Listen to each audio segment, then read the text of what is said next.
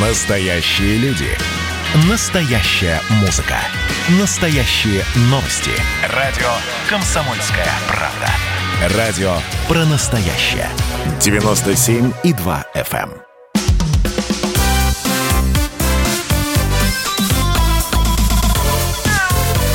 эм. Вот такая зверушка.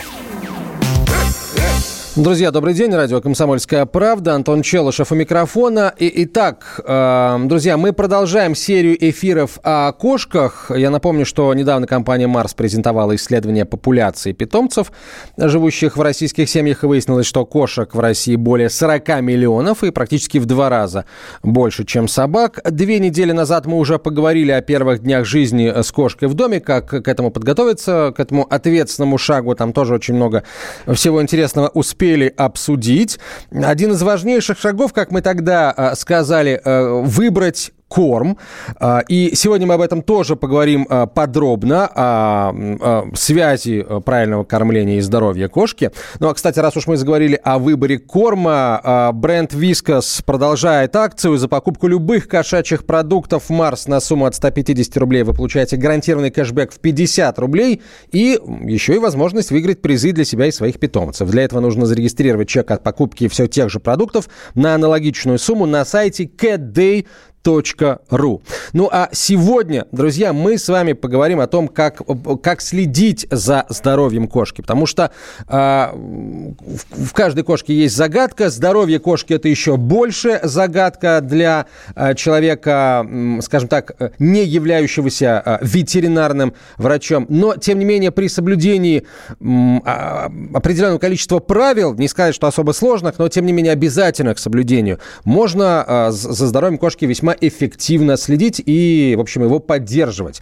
Итак, о здоровье кошек говорим сегодня с ветеринарным врачом, менеджером по научной коммуникации Марс 5К Дмитрием Челночниковым. Дмитрий, здравствуйте, рады вас видеть снова в студии. Здравствуйте, добрый день. И на связи с нашей студией ветеринарный врач, президент Национальной ассоциации медицины кошек Снежана Атанасова. Снежана, здравствуйте. Добрый день.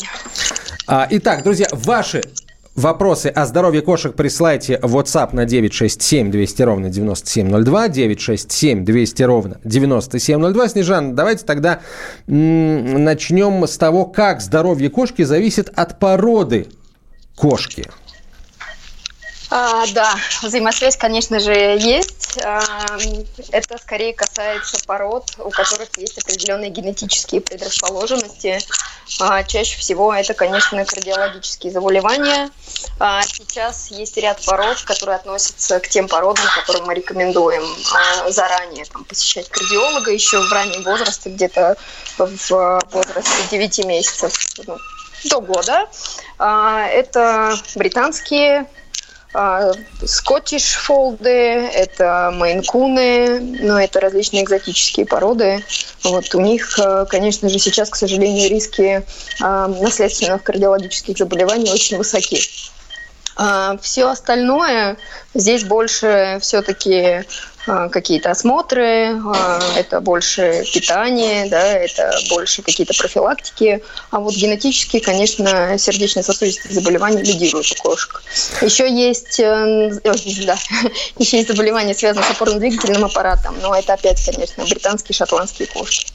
Хорошо, какие еще факторы влияют на здоровье кошки, кроме, кроме породы? А, влияет э, питание и содержание, однозначно. А, это очень-очень-очень важно. От этого, конечно, много что зависит. А, питание, содержание.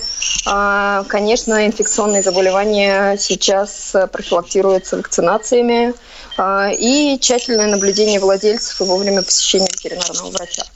То есть э, вот, вот так, наверное. А, хорошо, Дмитрий, а, вот Снежана уже затронула вопрос зависимости, а, собственно, здоровья кошки от питания. Ну, тут, наверное, мы можем сейчас всю программу этому посвятить. Это большая тема, правда, там есть много советов. Давайте, так сказать, с главных, да, как минимум по главным из этих советов мы пройдемся. Но главный совет э, заключается в том, что, конечно, основа правильного питания – это сбалансированное питание, поэтому мой первый совет, когда э, вы покупаете в магазине корм, посмотрите, на упаковке должна быть информация, должно быть написано, что либо корм сбалансирован, либо должна быть фраза «корм полнорационный». Это означает, что такой корм содержит все необходимые питательные вещества для кошки вот в тех количествах, которые научно обоснованы, а наука в понимании в том числе и питательных потребностей кошек на сегодняшний момент очень хорошо продвинулась. Поэтому этой фразе можно доверять. В основном основ, основные все корма, вне зависимости, в принципе, от цены, как правило, основные продук, продукты питания для кошек, которые есть в магазинах, они являются сбалансированными. Вот. Второй совет – обязательно учитывайте возраст питомца, потому что даже если вы видите, что корм сбалансирован, например, для котенка, он не является сбалансированным для взрослой кошки, потому что совершенно другое количество э, белка, э, минералов, таких как прежде всего кальций, фосфор, совершенно другое количество витамина D, например, и ряд других показателей. Вот, поэтому обязательно учитывайте возраст питомца. Что касается породы, да, есть корма, которые предназначены специально для питания породы, пород, они могут учить какие-то нюансы, но вот с точки зрения диетолога могу сказать, что это, скажем так, не обязательная опция, то есть э, вы, если вы правильно подобрали корм, э, если он сбалансированный, подобрали правильно по возрасту, э, то вы уже можете быть уверены в том, что кормите правильно. И, наверное, напоследок, что еще важно? Важно, например, если вы хотите, вы можете с помощью корма учить какую-то особенность обмена веществ кошки, особенность ее состояния. Самый яркий пример – это, конечно, кастрация и стерилизация. То есть, если у вас а, стерилизованная кошка, да, кастрированный кот, то есть специальные корма. У них другой состав, и вот их лучше покупать для таких животных. А почему это важно и чем отличается их состав? Их состав, если так вот, ну, не, э, коротко ответить, в основном отличается двумя моментами. Э, первый момент – это в таких кормах, как правило, меньше уровень жира, чем в кормах для обычного нестерилизованного кота, да, не кастированного кота. Почему? Потому что часто кастированные кошки могут э, набирать вес, не всегда, далеко не всегда. Вот у меня кастированный кот, который не набирает вес, но тем не менее. Вот, поэтому, как правило, меньше жира. И вторая особенность, там особый баланс минералов для того, чтобы поддержать профилактику мочекаменной болезни. Там особый баланс таких минералов, как натрий, калий, а, магний, кальций и фосфор. А, он, этот баланс несколько отличается от корма для обычных кошек, для того, чтобы учесть определенную специфику кастированных животных. Снежана, вообще кастрация, стерилизация э, – еще одна очень важная тема применительно к здоровью кошек. Вот э, считается, что кастрировать, стерилизовать кошек необходимо, если, ну, если эта кошка не участвует, так сказать, в племенной работе, в э, продолжении рода и в развитии там той или иной породы. Действительно ли это так? Да, именно так. Э, наверное, сто процентов эта рекомендация относится к кошкам, к девочкам. И, э, ну, наверное, все-таки не сто процентов к котам, а к мальчикам, да но все равно в, определенном, в определенный момент владельцы приходят к необходимости кастрации, потому что это и поведенческие различные особенности, это и метка территории, что очень неприятно, а, поэтому все-таки кастрация и стерилизация необходима для животных, которые а, не участвуют в разведении. Угу. А, вот насколько, а, ну, я понимаю, что вопрос как бы с, с очевидным ответом, тем не менее, вот важность вакцинации для кошки, э, живет она дома или она на свободном выгуле, или она там живет э, в частном доме в деревне и вообще все время проводит на улице. Есть ли вообще, хорошо так, есть ли случаи, когда вакцинация не носит критически необходимый характер? Наверное, таких случаев нет, а, потому что если кошка живет в доме, то мы приходим с улицы, да, то есть мы можем какую-то инфекцию принести с улицы. А, инфекции очень, а, некоторые из инфекций очень стойкие, поэтому на ногах, да, мы тоже можем а, принести в дом. Что касается, например, того же заболевания бешенства, вроде бы кошка живет в загородном доме, не выходит гулять, она просто в доме, но всегда случается вероятность, что забежит мышка, да, или кто-то вот из э, таких мелких зверьков, кто, в принципе, может быть заражен, да, даже тем же заболеванием бешенства, которое очень страшное, это относится к зоантропонозам, это заболевание очень опасное и для людей, поэтому вакцинировать нужно всех. Спасибо большое за ответ. Вот э, нам слушатель прислал вопрос, и я полагаю, что он э, нас выведет как раз вот на, на следующую тему для обсуждения. Моей кошке 6 лет, она всю жизнь мало пьет. Э, писает один раз в день, иногда один раз в два дня. И, э, пьет только если я ее выпаиваю, сама не пьет. Миски со свежей водой по всему дому. Как заставить ее пить? Какую дополнительную заботу ей отказать? Ест и сухой корм, и мясные паштеты. Ну, хочется думать, что это все-таки фабричного производства корма. Коллеги? А, ну, если а, ко мне, тогда давайте я Ну, давайте, да, сначала. вы, Снежана, да? начнете, да, пожалуйста. Да, да, да. А, а, потребление воды очень важно, а, тем более, если мы понимаем, что кошка писает да, раз в два дня, то это, в принципе, уже понятно, что нехорошо. А если а, еще в раннем возрасте, где-то как раз до 6 лет, организм еще это может стерпеть, разные компенсаторные механизмы встречаются, включаются, то после 6 лет это будет уже действительно опасно. А, первым пострадают, конечно же, почки, ну и другие органы тоже здесь подключатся обязательно. Здесь надо стимулировать потребление воды, а, в первую очередь, скорее всего, эту кошку нужно полностью перевести на влажные корма. Да, то есть убрать сухой корм и полностью рацион по калориям просчитать э, влажные э, паштеты. Вот, это очень важно. Второй момент, эти самые паштетики можно добавлять воду. Делать их чуть-чуть пожиже, да, в виде супчика, посмотреть, как кошка на это отреагирует. Третий момент, э, конечно, нужно а, попробовать различные сейчас есть сейчас есть модные всякие разные приспособления есть фонтанчики для кошек да то есть э, посмотреть может быть что-то из этого заинтересует и в конце концов нужно конечно же просто тогда допаивать воду хотя бы утром вечером а, когда возвращаемся с работы а, это правда Снежан важно. спасибо да. мы продолжим через угу. несколько минут Дмитрий и э, от вас тоже ждем ответа вот такая зверушка. Радио «Комсомольская правда» — это настоящая музыка. Я хочу быть с тобой. Напои меня водой твоей любви.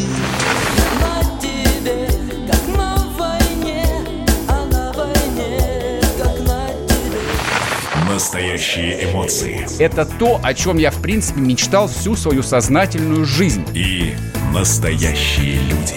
Мы ведь не просто вот придумали и пошли на полюс. Мы к этой цели своей, ну, лет 10 готовились, шли. Радио «Комсомольская правда». Живи настоящим.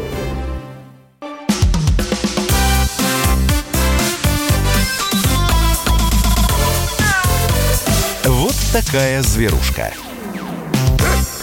Мы продолжаем, друзья, говорить о здоровье кошек. В студии ветеринарный врач, менеджер по научной коммуникации Марс Петкея Дмитрий Челночников и ветеринарный врач, президент Национальной ассоциации медицины кошек Снежана Атанасова. Друзья, ваши вопросы в WhatsApp присылайте на 967 200 ровно 9702, 967 200 ровно 9702. И вот, Снежан, спасибо вам за ответ на предыдущий вопрос. Да, Дмитрий, а, а у вас я тогда спрошу, как, как э, скажем, в целом целом, да, в каждом случае, э, какие есть правила по правильному подбору рациона с точки зрения сухого и влажного корма и э, налаживанию питьевого режима, потому что вопрос, видимо, такой критически важный. Вопрос важный, вопрос распространенный, потому что вот этот э, комментарий э, нашей, нашей радиослушательницы, он вполне очень часто встречается у владельцев э, кошек. Они действительно, далеко не все из них много охотно пьют.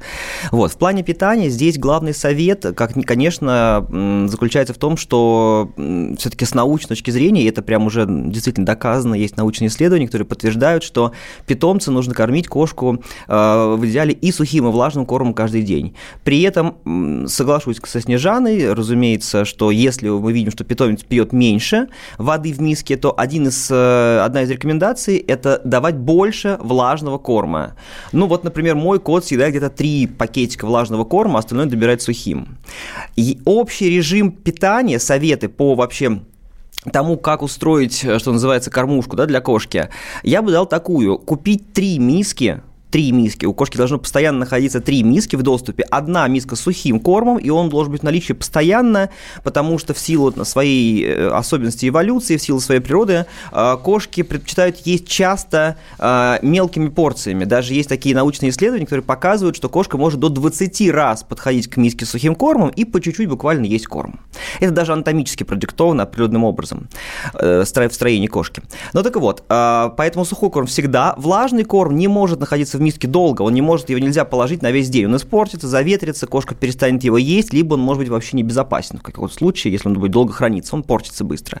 Поэтому и производители производят такие пакетики по 75, по 85 грамм, такое разовое питание на один раз. Поэтому рекомендация э, миска с влажным кормом утром, вечером или, например, там утром, вечером, еще поздним вечером, то есть 2-3 вот пакетика влажного корма. Ну и третье, миска с водой, конечно, она должна быть, может быть, побольше размером, потому что кошкам нравится, по наблюдениям, да, э, все-таки им нравится пить из больших, таких пространств, из больших мисок.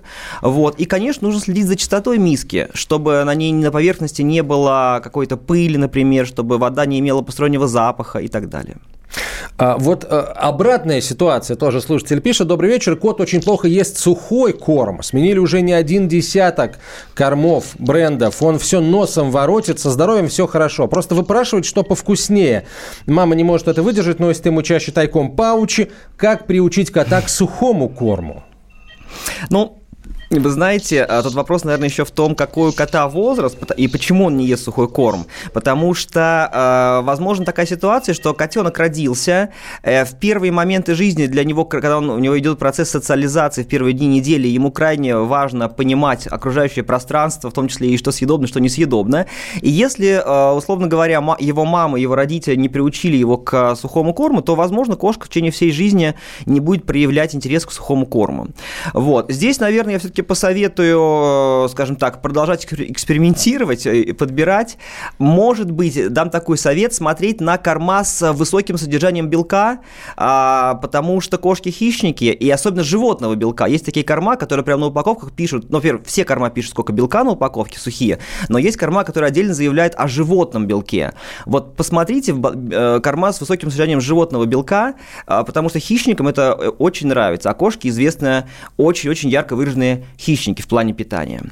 А, вот. И, наверное, еще дам такую ремарку. Все-таки, э, э, все-таки хорошо бы, если бы ваш кот э, ел сухой корм.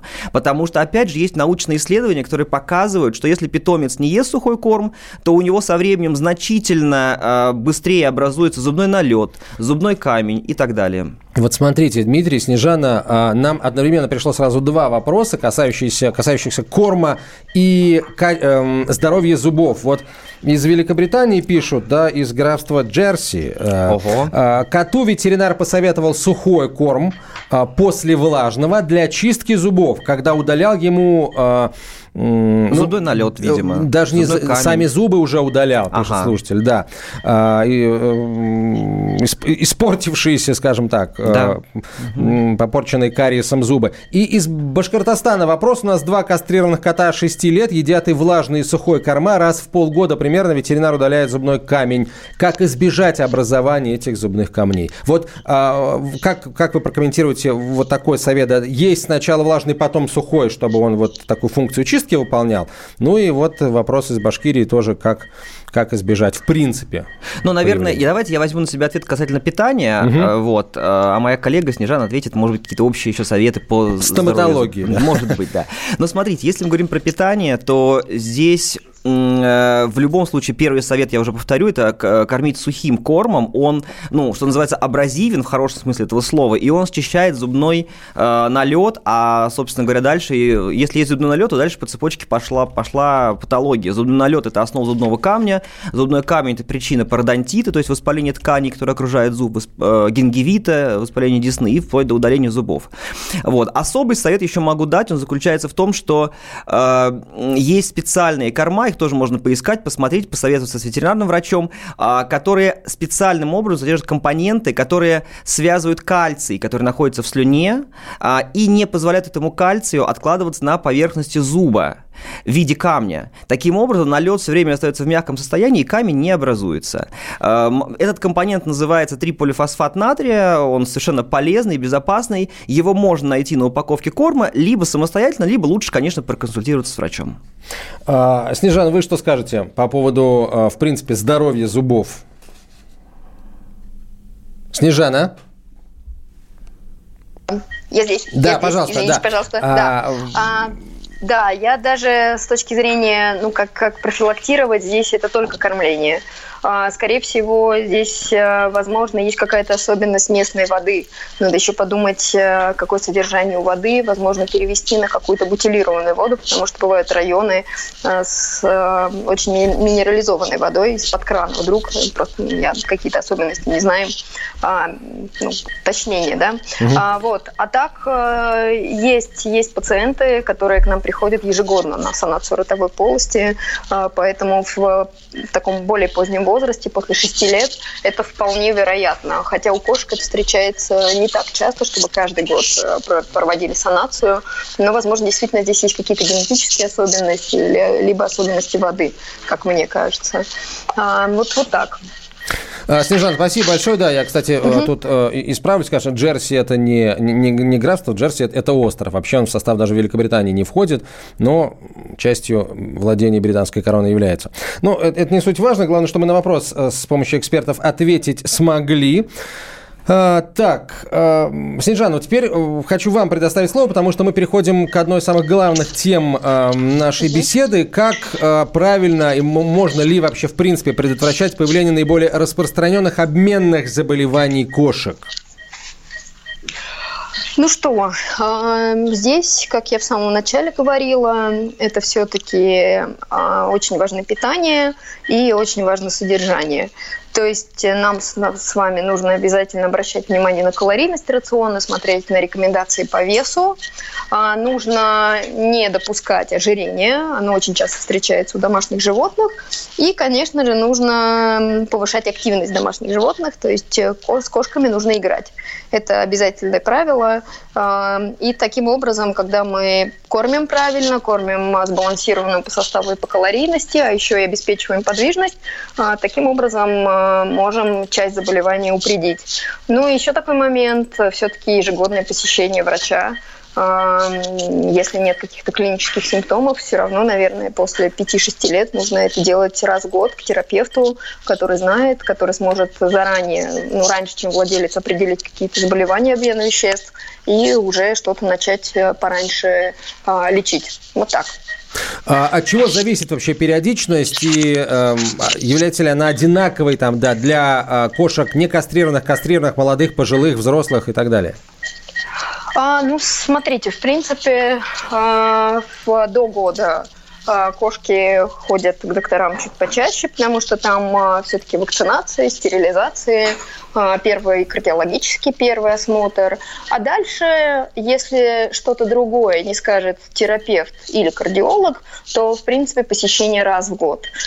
После шести лет можно два раза в год. Или если замечают какие-то изменения в поведении, обязательно нужно сразу, не дожидаясь ухудшения, обратиться к доктору. То есть э, здесь все будет зависеть в первый год. Если будут выявлены какие-то заболевания генетические, то тут уже в зависимости от того, какое заболевание, на какой оно стадии, а, какое оно само по себе, а, будет определена тактика ну, похода в клинику. Снежан, у меня будет еще один вопрос на эту тему. Пока короткое сообщение от слушателей. Э, кошке 10 месяцев недавно начала ходить по, по квартире, мяукать, постоянно выбегать из подъезда. Обязательно ли ее стерилизовать, если нам не нужны котята? А, да, конечно, да. А, она, скорее всего, проявляет уже а, ну, вот какой-то половые признаки изменения поведения. Вот, поэтому, если тем более у нее есть какие-то патологии яичников или матки, она может постоянно быть вот в таком измененном поведении, поэтому лучше, конечно, стерилизация. А, спасибо. Мы продолжим через несколько минут после рекламы и новостей. Дмитрий Челночников, менеджер по научной коммуникации Марс ПТК, Снежана Атанасова, президент Национальной ассоциации медицины кошек. Ждем ваших вопросов вопросов. Оставайтесь с нами. Вот такая зверушка. И давайте мы сейчас э, проведем ну, достаточно объемную беседу про о нашем будущем, в котором теперь возможно все. Раз и сделали некий прорыв. Вот сегодня мы хотим поговорить, прорыв ли это, почему так много шума. Страна слышала об этом. Есть те, кто смотрят в небо и мечтают о звездах. Комсомольская правда. Это радио.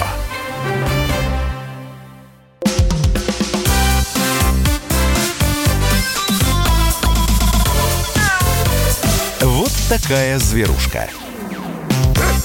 Продолжаем говорить о здоровье кошек. А, Антон Челышев у микрофона. Сегодня у нас в гостях ветеринарный врач, менеджер по научной коммуникации Марс ПТК Дмитрий Челночников. На связи со студией ветеринарный врач, президент Национальной ассоциации медицины кошек Снежана Атанасова. Друзья, ваши вопросы о здоровье кошек присылайте в WhatsApp на 967 200 ровно 9702. 967 200 ровно 9702. Снежан, вот еще а, продолжая разговор о наиболее распространенных заболеваниях кошек, Хотелось бы попросить вас рассказать подробнее о, об стресс обусловленных заболеваниях. Насколько вообще стресс опасный фактор э, э, применительно к здоровью кошек и насколько сложными могут, серьезными могут быть эти заболевания?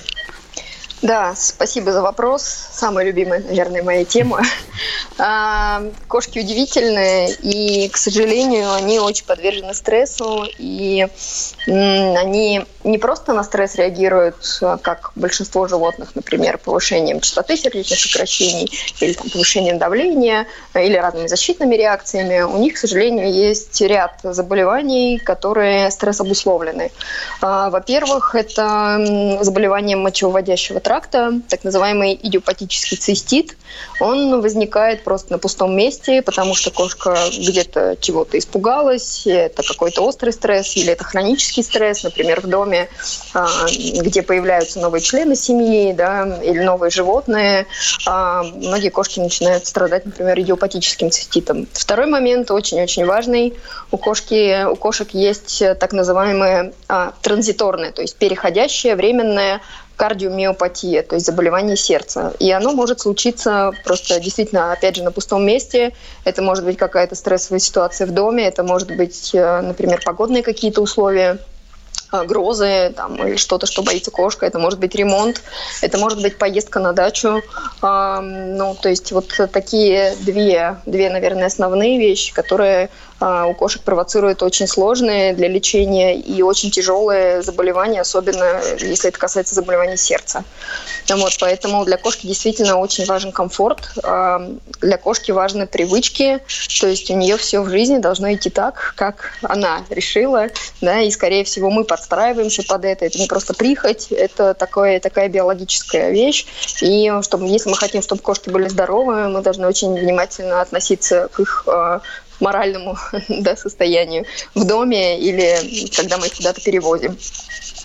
А, просто хотелось бы понять, в какой момент вообще а, кошки стали настолько бояться стрессов, ведь э, дикие животные э, как-то вот э, ходят сами по себе, все из себя независимые, и тут, и тут вдруг они боятся стрессов. Почему? Ну, наверное, вы вряд ли видели кошку на улице, которая проживет больше двух-трех лет да, поэтому мы не можем сказать, от чего эта кошка погибла. А, поэтому действительно об этом заболевании, например, о транзиторной кардиомиопатии очень долго не знали не понимали, да, что происходит. А вот сейчас, наверное, уже последние 5-7 лет о нем говорится очень много. А, это заболевание встречается не только у породных животных, это встречается и у просто обычных, а, обычных кошек, например, беспородных, взятых с улицы. Но на самом деле такие заболевания есть не только у кошек. У людей, да, есть стрессовая кардиомиопатия, болезнь Такацува. У дельфинов, у китов тоже встречаются стрессовые острые повреждения а, сердца. Вот, поэтому, скорее всего, это было всегда. А, и просто раньше как да, говорили, ну, кошечка старенькая, куда-то там ушла умирать. Вот, никто особо не, не интересовался дальше, что с этой кошкой, да, почему она погибла. Сейчас у нас mm. меняется отношение к домашним животным, поэтому, поэтому можем говорить уже о таких стрессово, стрессово обусловленных заболеваниях заболеваниях. А, Снежан, и аллергия тоже весьма распространенная а, патология у кошек, насколько я знаю. Вот э, насколько распространенная? А, да, аллергия встречается, но мне кажется, все-таки больше с аллергией мы встречаем собак, а не кошек. А, больше все-таки, наверное, у них это обусловлено а, разными патологиями кишечника, у кошек пореже. Пореже. А, здесь опять э, очень важно доктора посещение, определить причину. Очень часто пищевая аллергия. Здесь нужно будет решать уже выбором корма, определением, какая аллергия. Но мне кажется, все-таки аллергия не настолько зависима от стресса. Бывает проявление кожные стрессовые. Да? Кошка начинает от стресса вылизывать, например, один участок тела очень им интересоваться, там нет повода его, на него так внимание обращать, но она обращает. Это то же самое, как у людей. Да, на нервной почве можно, например, там, сидеть чесаться, выщипывать одну бровь, да, бесконечно. Вот. У кошек тоже это проявляется, но это такие локальные изменения, это скорее опять связано со стрессом.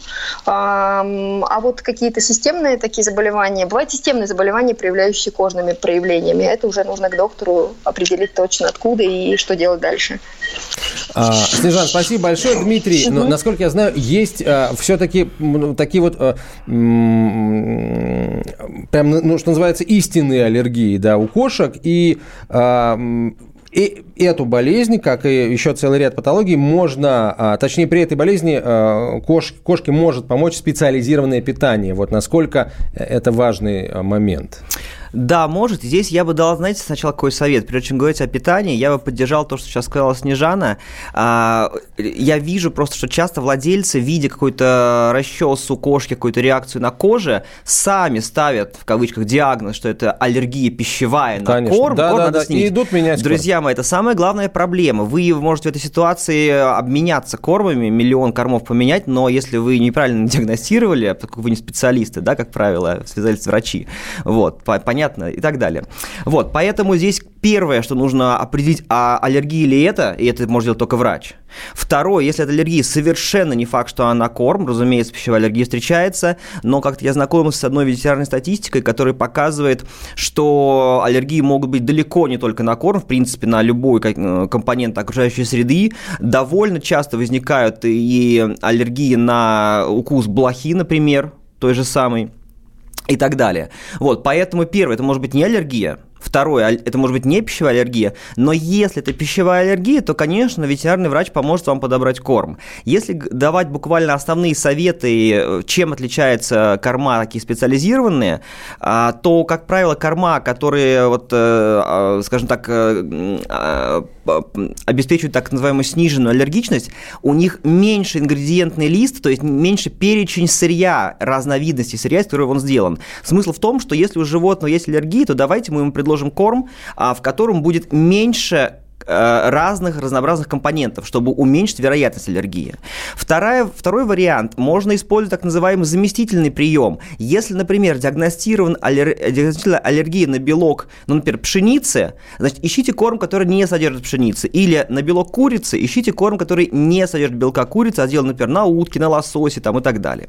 Вот. Ну и, наконец, третий. В принципе, есть и такие корма, которые полностью э, обеспечивают отсутствие аллергии. Э, они работают совершенно по-другому по-другому, и, в принципе, ну, по, по показаниям ветеринарный врач их назначит, если это будет нужно. А, вопрос из Новосибирска. А, я взяла недавно кошку трехлетнюю из приюта, пушистая, красивая, беспородная. Обычно я ее кормлю сухим кормом для стерилизованных кошек и даю по пакетику влажного. Можно ли оставить ей такое питание, не пострадает ли ее здоровье? А, нужно ли какие-то дополнительные витамины ей давать или не обязательно? Ну, то есть два фабричных корма сухой и влажный. Нужны ли доп. витамины какие-то? Э, питание правильное. Э, если э, даже, знаете, нет никаких противопоказаний, если вы, например, кормите животного кормом для стерилизованных питомцев, а животное не стерилизовано, например, тоже в этом нет ничего страшного. Вот, поэтому сухой, влажный вы сочетаете, следите за водой. И витамины, да, витамины – это один из главных мифов, что а дай-ка я дам питомцу витамины, лучше будет. Не нужно так делать. Если вы видите какую-то проблему, например, что-то там шерсть там, вылезает из избыточно желудочная линька и так далее, лучше посоветоваться с врачом. Если вы будете сами давать витамины, то вы уже к корму, в котором есть эти витамины, причем все витамины, э, и жирорастворимые, и водорастворимые, вы будете еще добавлять витамины. Это плохо. Если вы это делаете, то это может быть чревато... Э, Пищевой аллергией. Ну, да, смотри выше. Да. Или избыточным, да, избыточным поступлением витаминов, да, гипервитаминозом. Особенно по таким витаминам, которые э, являются жирорастворимыми и могут э, накапливаться в организме, витамин А, витамин D, витамин Е, витамин К. Поэтому не надо. Это одна из распространенных такая тоже ошибок у, людей, когда они почему-то думают, что витамин это хорошо. Я бы сказал, бы, что лакомство можно добавить еще, а, потому что все-таки, э, хоть и говорят, что кошка гуляет сама по себе, все равно она социализированное животное, ей нужна игра, общение с человеком, а, социализация. И лакомство помогает выразить любовь, заботу. Вот. И здесь, конечно, тоже лучше использовать специальные лакомства. Одна из причин заключается в том, что если мы будем с вами давать какие-то мелкие, э, но, но нашу человеческую еду, мелкие кусочки нашей еды, это, как правило, будет чрезмерно жирно, чрезмерно калорийно, чрезмерно солено для них. Вот. А лакомства, которые делают специально для кошек, они учитывают то, что кошкам нужно, в том числе и какие-то небольшое количество витаминов содержат, и в них содержится достаточно немного калорий, чтобы, опять же, предотвратить то самое ожирение, о котором говорила Снежана, довольно частая проблема. Вот. А, Снежан, вот у нас минута до конца этой части эфира. А коротко, еще раз, а, почему кошки могут отказываться от воды? Две причины, наверное. Первое три. Первое это просто какая-то индивидуальная особенность. Э, второе, им не нравятся низкие очень важно, чтобы кошке была широкая миска и ее усы не касались краев. И третья причина все-таки это какое-то заболевание. А при заболеваниях почек, при любых заболеваниях, когда их подташнивает, кошки могут оказываться от еды и воды. Вот, поэтому три вот такие вещи, а, ну вот, вот так, наверное, на мой взгляд. Друзья, вопрос о здоровье кошек присылайте в WhatsApp на 967 200 ровно 9702. Сразу после короткой рекламы мы поговорим о том, как правильно следить за состоянием кошачьего лотка и как правильно правильно выбирать наполнитель. Ну и еще на целый ряд очень важных вопросов, касающихся ухода за кошками и наблюдения за их здоровьем, попытаемся ответить. Это радио «Комсомольская правда». Прямой эфир. Оставайтесь с нами. Вот такая зверушка. Во-первых, мы друг друга с вами поздравляем. Наступил новый 2021 год. Все, конечно, рассчитывали, что сразу же счастье придет. Мы всю жизнь готовимся, и мы понимаем, что этот выстрел будет один раз. Социальная справедливость, справедливая экономика и интересы государства будут стоять на первом месте. Есть ли у нас для этого деньги? Деньги есть. Мне кажется, это красота. Предчувствие перемен. На радио «Комсомольская правда».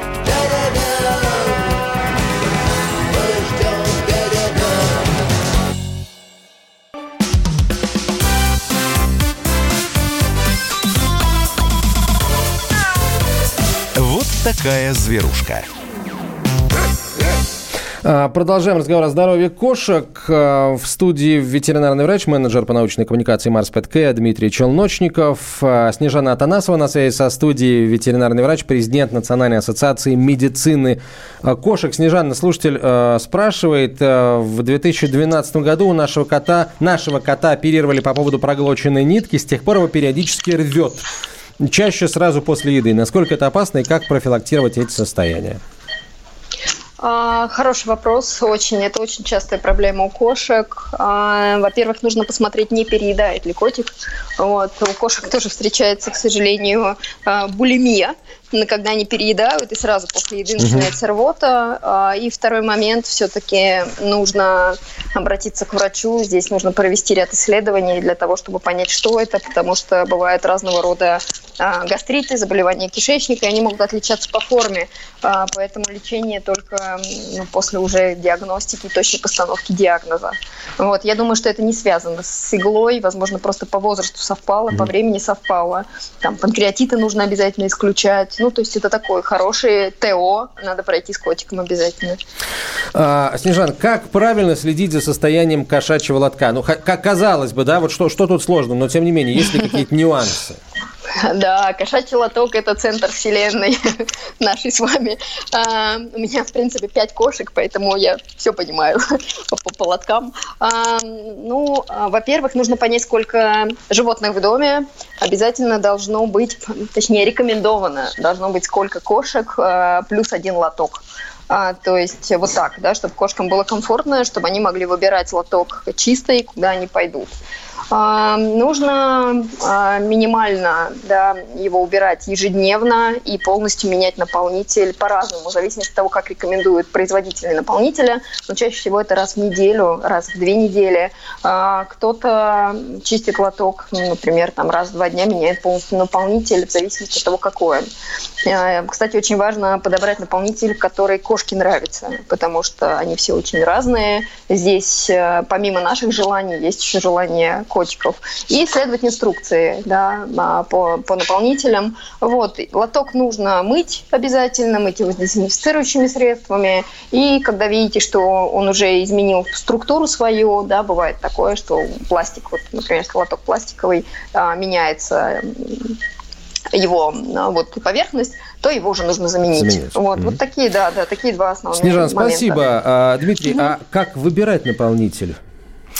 Я бы сказал, дал такой совет. Первое, все-таки наполнитель нужен. Почему? Потому что далеко не все э, владельцы кошек задают себе вопрос, как выбирать. Иногда они задают себе вопрос, а нужен ли вообще наполнитель. И известно, когда кошка, например, э, ходит в лоток, но без наполнителя, просто без всего, просто пустой лоток, такой тоже. Или на решеточку, есть такие лотки специально с решеточкой. Давайте в двух словах объясню, почему совет э, использовать наполнитель э, соответствует потребностям, природным потребностям кошки. И почему это хорошо? А, потому что э, кошка кошке очень важно делать эти вот копательные движения, закапывать, да, э, результаты, так сказать, э, своей работы в лотке, вот. А, э, это еще идет из, от ее эволюционных предков, да, диких кошек, потому что так кошка защищает, чтобы ее не вычислили по запаху, да, ей, ей нужно, чтобы она не пахла, ее окружение не пахло, чтобы, от нее, чтобы она могла быть успешным охотником.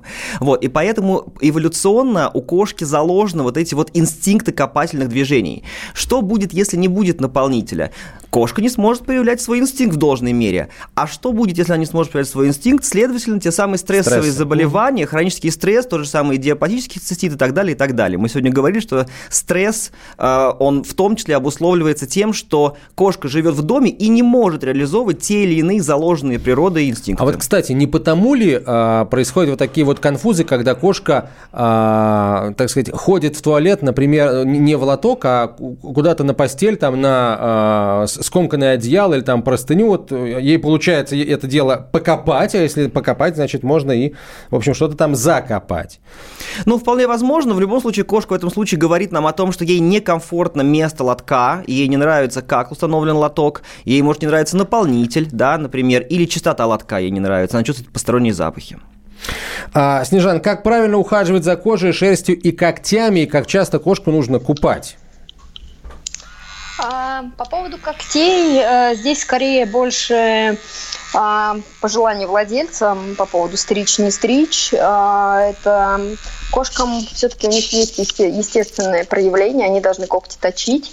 А, поэтому если просто владелец понимает, что кошка точит коготочки да, не там, где нужно, не могут ее приучить к когтеточке, то тогда, конечно, идут на стрижку когтей. Это просто обрезка вот этой прозрачной части когтя. Да? Ни в коем случае мы не говорим про так называемую страшную операцию мягкие лапы. Да, это калечащая операция. Мы говорим просто небольшом подрезании коготочков. А здесь по мере их отрастания, да, просто. Но не всем кошкам это нужно делать. Вот у меня хорошая выборка дома, пять кошек. А, то есть я, наверное, трем стригу, двум не стригу, да, то есть это очень зависит от, от кошки. А по поводу шерсти, купаний, а, кошки, в принципе, должны сами очень хорошо ухаживать за своей шерстью, но бывают, конечно, кошки, это чаще всего кошки с ожирением, которые не могут э, обеспечить свой вот этот ежедневный уход, а, поэтому им нужно будет помогать по мере загрязнения, но это раз в несколько месяцев купания. Единственное, наверное, почаще купания – это у кошек э, без шерсти, да, различные породы, которые без шерсти, вот их э, чаще всего купают а, там, в интервал где-то ну, раз в неделю. А, а так э, купание не строго обязательно, наверное, максимум, что делают а, владельцы, это мытье. Опять все зависит от того, как кошка относится к воде. Редко кошки любят воду, это, скорее всего, будут крупные кошки, каракалы, сервалы, да, есть кошки индивидуально, которые любят воду, но на самом деле вода для кошек – это стресс. И любое купание может спровоцировать все-таки опять те же самые заболевания, о которых мы раньше говорили. Поэтому именно купание должно быть э, обусловлено какой-то причиной, не просто нам захотелось. Угу. Снежан, вот э, есть мнение, ну, собственно, это не мнение, это факт, надо полагать, да, о том, что э, кошки очень тщательно умеют, очень хорошо умеют скрывать симптомы болезней, скрывать свое недомогание. Следовательно, э, нужно научить, нужно, владелец кошки должен понимать, должен э, узнавать, да, по каким-то признакам, может быть, даже вообще косвенным, о том, что кошки нехорошо. Вот что это за косвенные признаки, такие, как понять, что кошки не здоровятся? На самом деле, а, я бы не сказала, что кошки умеют хорошо скрывать, просто, скорее всего, мы не так хорошо их знаем, да, то есть владельцы не так хорошо знают своего питомца.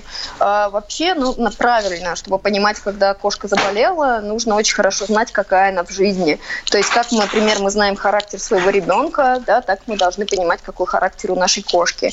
И когда мы замечаем какие-то изменения в поведении, а, например, меняется активность, да, кошка больше спит, или в первую очередь кошки всегда отказываются от еды. Если кошка отказывается от еды, прям стойко, да, вот сегодня она не ест, то нужно тоже сразу идти к врачу.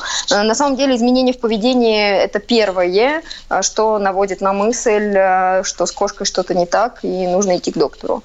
Она больше спит, прячется от вас, не ест, рвота, да, какие-то изменения с походом в лоток – Э, все это обязательно должно насторожить. И, к сожалению, кошки не выдерживают долгий период отсутствия лечения. Поэтому кошки это те, к сожалению, да, наши пациенты, с которыми владельцы должны обратиться в первый же день, когда они поняли, что что-то идет не так. Поэтому характер, характер. В первую очередь надо понимать характер своего любимца.